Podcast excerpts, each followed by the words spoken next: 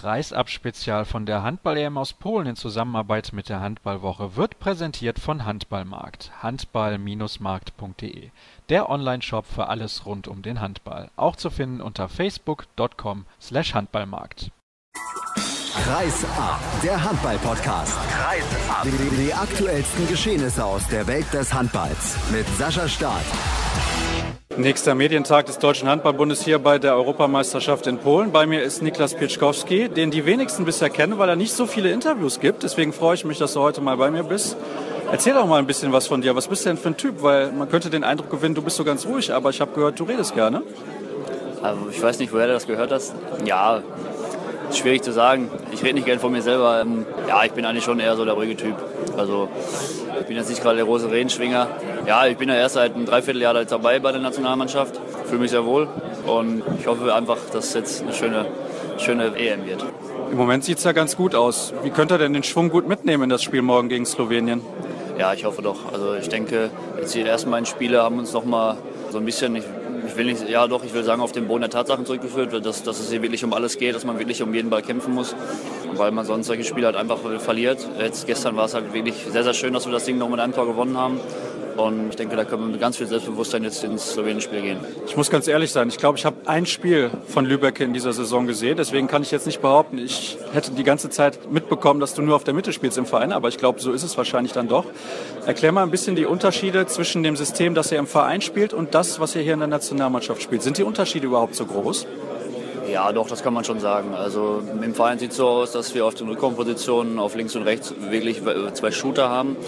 Und in der, in der Nationalmannschaft sieht es halt mehr aus, dass wir mehr die spielerischen Typen haben. Und das ist halt ein ganz anderes Handballspiel mit denen zusammen. Es ist eine schöne Abwechslung mal, aber da muss man sich auch darauf einstellen können. Wie gelingt dir das? Wie kannst du das machen, dass du da rechtzeitig drauf eingestellt bist? Ja, es ist, es ist, es geht eigentlich ganz gut, sagen wir es mal so. Also ähm, es ist, man hat ja im Laufe seiner Handballkarriere mit vielen Typen schon zusammengespielt und da ist man dann darauf eingestellt, dass man mal einen spielerischen Typen hat, mal einen, der viel mehr wirft, mal einen, der viel mehr Zuhand geht und so weiter. Und da muss man sich dann darauf einstellen und das klappt eigentlich ganz gut. Ich bin auch ehrlich, ich weiß jetzt nicht, wie viele Turniere du im Jugendbereich gespielt hast. Warst du da mal bei Turnieren mit dabei? Nee, gar nicht. Also ich war auch nie in der Jugendnationalmannschaft oder sonstige Sachen. Ähm, ich bin so ein genannter Spätstarter und bin, wie gesagt, seit einem Dreivierteljahr, das erste Mal war es, glaube ich, jetzt im April 2015, wo ich das erste Mal dabei war.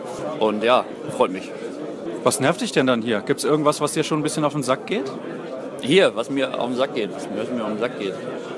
Nee, eigentlich nicht, muss ich sagen. Also ich bin im Moment noch ganz zufrieden. Ist mir noch alles locker hier? Eigentlich wirklich nicht. Nee, alles super. Was machst du denn zur Abwechslung hier?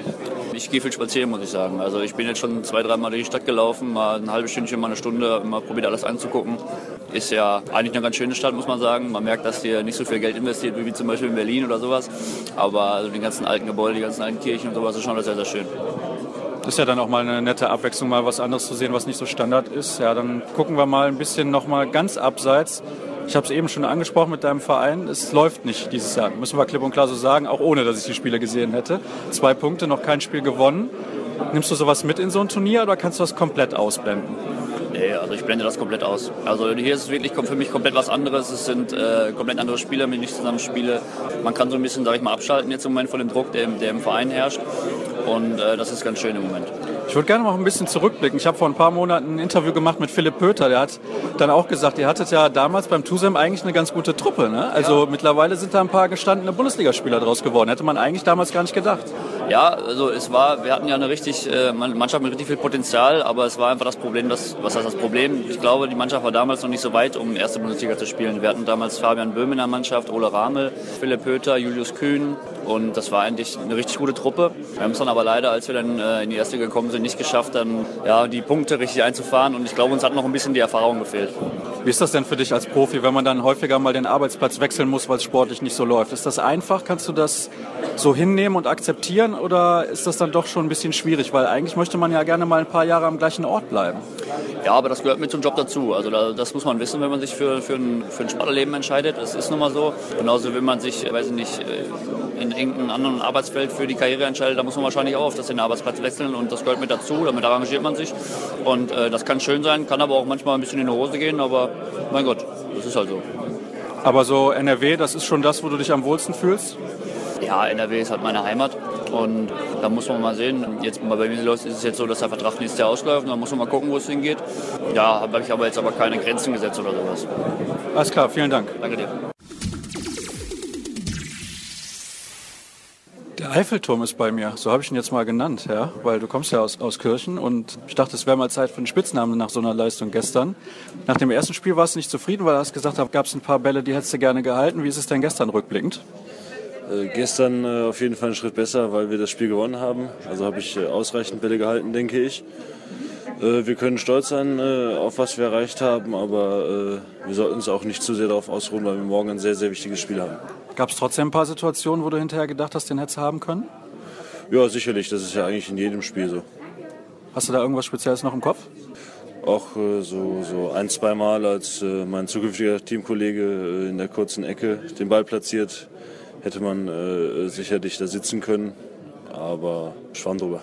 Naja gut, am Ende gewonnen, deswegen ist es ja nicht so schlimm. Du hast jetzt eben das Spiel morgen schon angesprochen. Was können die Slowenen denn besser als die Schweden? Also sie haben äh, vor allem in der Mitte halt äh, Dejan Bombards, äh, der ist äh, sehr, sehr agil, ein, ein, sehr cleverer Spieler, der immer wieder mal geniale Momente hat, der ein bisschen mit Ivano Balic verglichen wird, auch wenn er, wenn er nicht ganz seine, seine Genialität hat, aber eben in die gleiche Richtung tendiert und solche Spieler sind sehr, sehr unangenehm. Hast du dir von ihm die Wurfbilder schon ein bisschen angesehen? Er holt dann ja gerne mal einen Schlagwurf einfach mal aus dem Nichts raus. Nee, jetzt äh, spezifisch noch nicht, aber ich habe ihn natürlich schon in äh, Sega Champions League spielen sehen und ahne daher, was da auf uns zukommt. Was muss denn die Abwehr da vielleicht noch mal ein bisschen besser machen als gegen Schweden, weil die Slowenen sind ja noch einen Tacken schneller auf den Beinen? Ja, jetzt müsste ich Abwehrspezialist sein, ne? Ähm, ich denke, dass es auf jeden Fall wichtig ist, dass, äh, dass sie gut auf der Hand stehen, dass sie den Kontakt suchen, dass er eben nicht mit äh, ein, zwei oder drei äh, Schritten auf die Abwehr zuläuft und dann einstemmen kann, sondern dass er, wenn er wirft, eben mit Kontakt aus Bedrängnis oder eben in eine Ecke gezwungen wird. Dankeschön. Christian Dissinger, nächster Medientag hier beim Deutschen Handballbund. Ist das sowas, was dich nervt? Ah, also nervt nicht unbedingt, aber ich finde, man bekommt halt oft die gleichen Fragen wie tags zuvor gestellt. Bloß heißt dann immer, sie haben jetzt eine Nacht drüber geschlafen und ähm, ja, das ist ein bisschen, manchmal ein bisschen anstrengend, aber insgesamt ist es so was Schönes, äh, auch den Leuten zu Hause was mitzugeben. Gut, dann muss ich mir jetzt komplett neue Fragen ausdenken. Mach nichts. Wer ist denn dein Zimmerpartner hier? Fabian Wiede. Kannst du es mit dem aushalten? Abgesehen davon, dass die Zimmer sehr eng sind, ist es sehr umgänglich, ein sehr angenehmer Zimmerpartner und ich also wir ergänzen uns auch gut im Zimmer und das passt wirklich sehr gut. Das heißt, ihr guckt die gleichen Serien? Ja, wir gucken ab und zu ein bisschen zusammen Serien, wobei er da den ganzen Tag über versucht zu schauen. Wir haben jetzt NFL ein bisschen geguckt, ähm, haben jetzt auch ein, zwei Filme mal geschaut, also es passt echt gut zusammen. Ich habe gestern mit ein paar Freunden Kontakt gehabt aus Finnland. Die haben gesagt, Handball, ist da überhaupt Körperkontakt? Was hast du denen zu sagen? Ja, ich würde sagen, es ist so eine Mischung zwischen Basketball und Football, wenn man das so, wenn man so bezeichnen will. Also es ist schon sehr, sehr viel Körperkontakt da und am nächsten Tag tut auch wirklich alles weh. Also es ist sehr körperbetont. Nach dem Island-Spiel in Kassel hast du zu mir gesagt, keiner ist bei 100 Prozent. Bei wie viel Prozent bist du denn im Moment? Nach zwei Spielen hier bei der Europameisterschaft müssten ja eigentlich ein paar weg sein. Ja, prozentual gesehen kann man das so nicht beantworten, aber ich denke, man man merkt auf jeden Fall die Belastung und auch die Vorbelastung und ähm, wir müssen halt schauen, dass wir uns so gut erhalten, dass wir in jedes Spiel ähm, gut reinkommen können mit einer guten Form und auch guter körperlicher Präsenz und da muss man immer in jedem Spiel das Bestmögliche rausholen. Gibt es Momente im Training, wo du vielleicht mal nicht in den Zweikampf gehst, deswegen, um dich ein bisschen zu schonen? Ist es dann nicht ganz so intensiv wie normales? Also das heißt mehr taktisches Training? Also grund grundsätzlich ist es so, dass einen Tag vorm Spiel oder allgemein vor dem Spiel nicht mit 100 Prozent in die Zweikämpfe gegangen wird. Man will natürlich ein sehr, sehr gutes Training abliefern, das ist klar, aber ähm, man, man, zieht natürlich auch mal zurück, wenn einer da voll äh, reinkommt und man achtet auch so ein bisschen drauf, dass man sich, sich und den anderen nicht unbedingt verletzt im Abschlusstraining. Ja, so viele Spiele haben wir ja auch nicht mehr zur Verfügung, deswegen wäre das ein bisschen ärgerlich.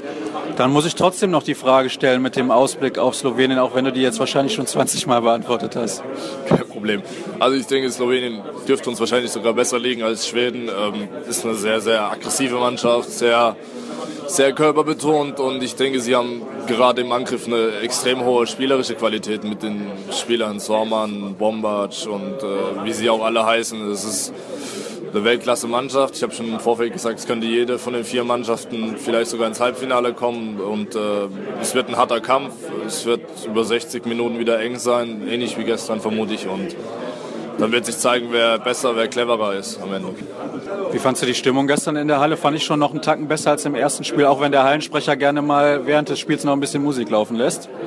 Ja, ich denke, es war grundsätzlich besser, weil auch die Schweden viele Fans dabei hatten. Von daher war das wirklich äh, ein unglaubliches Spiel mit einer super Stimmung äh, von beiden Fanlagern. Und ich denke, unsere Fans haben uns gut nach vorne gepeitscht. War wichtig, dass sie da waren, als es knapp war und als wir auch äh, zurücklagen. Aber gut, ich hoffe, dass es so weitergeht und dass wir dann noch einige Spiele hier in Breslau und vielleicht sogar auch in Krakau erleben können. Jetzt hast du eben gesagt, die Slowenen liegen euch vielleicht ein bisschen besser. Hast du das auf deren Defensive oder deren Offensive bezogen? Ich würde eher sagen auf deren Defensive. Also wenn sie die 3-3-Abwehr spielen, wir haben alle, wir haben viele gute 1 gegen 1 Spieler, viele spielen relativ beweglich, flexibel. Wenn sie 6-0 spielen, sind sie auch recht aggressiv. Aber ich denke, es liegt uns eher als diese skandinavischen Abwehrsysteme, weil wir da ja Probleme haben, sie in Bewegung zu bringen. Aber ich denke, dieses, äh, der jugoslawische Spielstil liegt uns eher als Gegner. Also du persönlich spielst auch lieber gegen eine 3-2-1 oder eine 4-2-Deckung als gegen eine 6-0? Das sage ich nicht unbedingt, aber die schwedische 6-0 ist äh, sehr offensiv im Innenblock und äh, auf Halbposition eher defensiv. Und das ist halt immer schwierig zu spielen, wenn man da immer den Gegner sehr in Bewegung bringen muss, damit man gute Chancen bekommt. Und das haben wir am Anfang gestern verpasst, haben das aber dafür in der zweiten Halbzeit umso besser gemacht. Ich habe jetzt mitgezählt, eine Frage, die sonst jeder stellt. Ich hoffe, das war in Ordnung so. Ja, also es waren wahrscheinlich zwei, drei Fragen, aber das ist egal. Also das Problem ist immer noch diese Spielanalysen, finde ich. Wenn, wenn man die tags zuvor gibt und am nächsten Tag eigentlich nur gesagt bekommt, Sie haben eine Nacht drüber geschlafen, wie sehen Sie das heute? Das ist bei mir so, dass es immer gleich ist. Also normal sehe ich das mit Abstand auch nicht anders als äh, tags zuvor. Ich gelobe Besserung. Danke. Tobias Karlsson ist mein nächster Gesprächspartner. Es tut mir leid, ich muss ja die Fragen leider stellen, die die Kollegen alle schon gestellt haben. Aber wie bewertest du denn das Spiel gestern gegen die deutsche Mannschaft? Ja, eigentlich haben wir erst, erstmal erste Halbzeit richtig gut gespielt, vieles, äh, vieles erreicht, was wir wollten. Ähm, und dann kriegen wir zweite Halbzeit ein bisschen Probleme. Die decken anders, ein bisschen offensiver und wir, wir ja, kriegen das erstmal nicht hin und dann werden wir das hinkriegen und durchkommen, dann, dann hält der äh, Wolf richtig gut im Tor und äh, äh, ja, da, dadurch verlieren wir ganz schnell die Führung und äh, dann müssen wir, müssen wir uns wieder zurückkämpfen ins Spiel und das machen wir eigentlich richtig gut und obwohl äh, unsere zweite Halbzeit insgesamt nicht so gut ist, haben wir immer noch die Möglichkeit, das Spiel äh, unentschieden zu, zu bekommen am Ende und ja, der das tut natürlich richtig weh, dass wir ähm, ohne Punkte vom Spiel rausgehen. Und das, ähm, das ist aber so im Europa Europameisterschaft. Das ist alles eng und, und äh, äh, kann über irgendwas Kleines immer entschieden werden. Und äh, so war es auch gestern. Die deutsche Mannschaft, du hast gerade gesagt, hat in der zweiten Halbzeit diese neue Deckung gespielt. Die haben das vorher nie trainiert, hat mir eben Christian Dissinger gesagt. Das kam wahrscheinlich auch für euch dann einfach ein bisschen zu überraschend, weil ihr konntet euch ja gar nicht mal in der Trainingseinheit darauf einstellen. Ja, wir haben das ja schon im Spiel gegen Slowenien ein bisschen erlebt. Und ich denke, da, von da raus haben wir auch Idee aus, äh, also einfallen lassen. Aber ich denke, ja, die äh, die haben das nicht so gut gewusst und, und auch wir nicht. Wie, gesagt, das hat uns ein bisschen überrascht. Äh, äh, und ja, das hat auch ein paar, paar, Minuten, so 10, 12 Minuten gedauert, bevor wir das richtig hingekriegt haben. Jetzt geht es dann morgen gegen Spanien. Die Spanier spielen eher eine defensivere Deckung. Für euch besser? Wir haben gegen Spanien gespielt im Trainingsspiel die ersten vor zehn Tagen oder sowas. Und, äh, und wir wissen, dass die Defensive ja, aber die, die ist immer noch, äh, kann immer noch richtig un, unangenehm sein, wenn, wenn, die, wenn die das gut spielen. So, ich, ich weiß nicht, ob das uns, uns so unbedingt besser passt. Und ich denke auch, dass die auf eine offensive Deckung umstellen können, wenn das gebraucht werden sollte. Aber ja, wir, wir setzen auf alles morgen und, und äh, gehen auf Sieg und wollen unbedingt natürlich weitergehen mit Punkten aus dieser Gruppe. Viel Erfolg dafür, danke. Danke.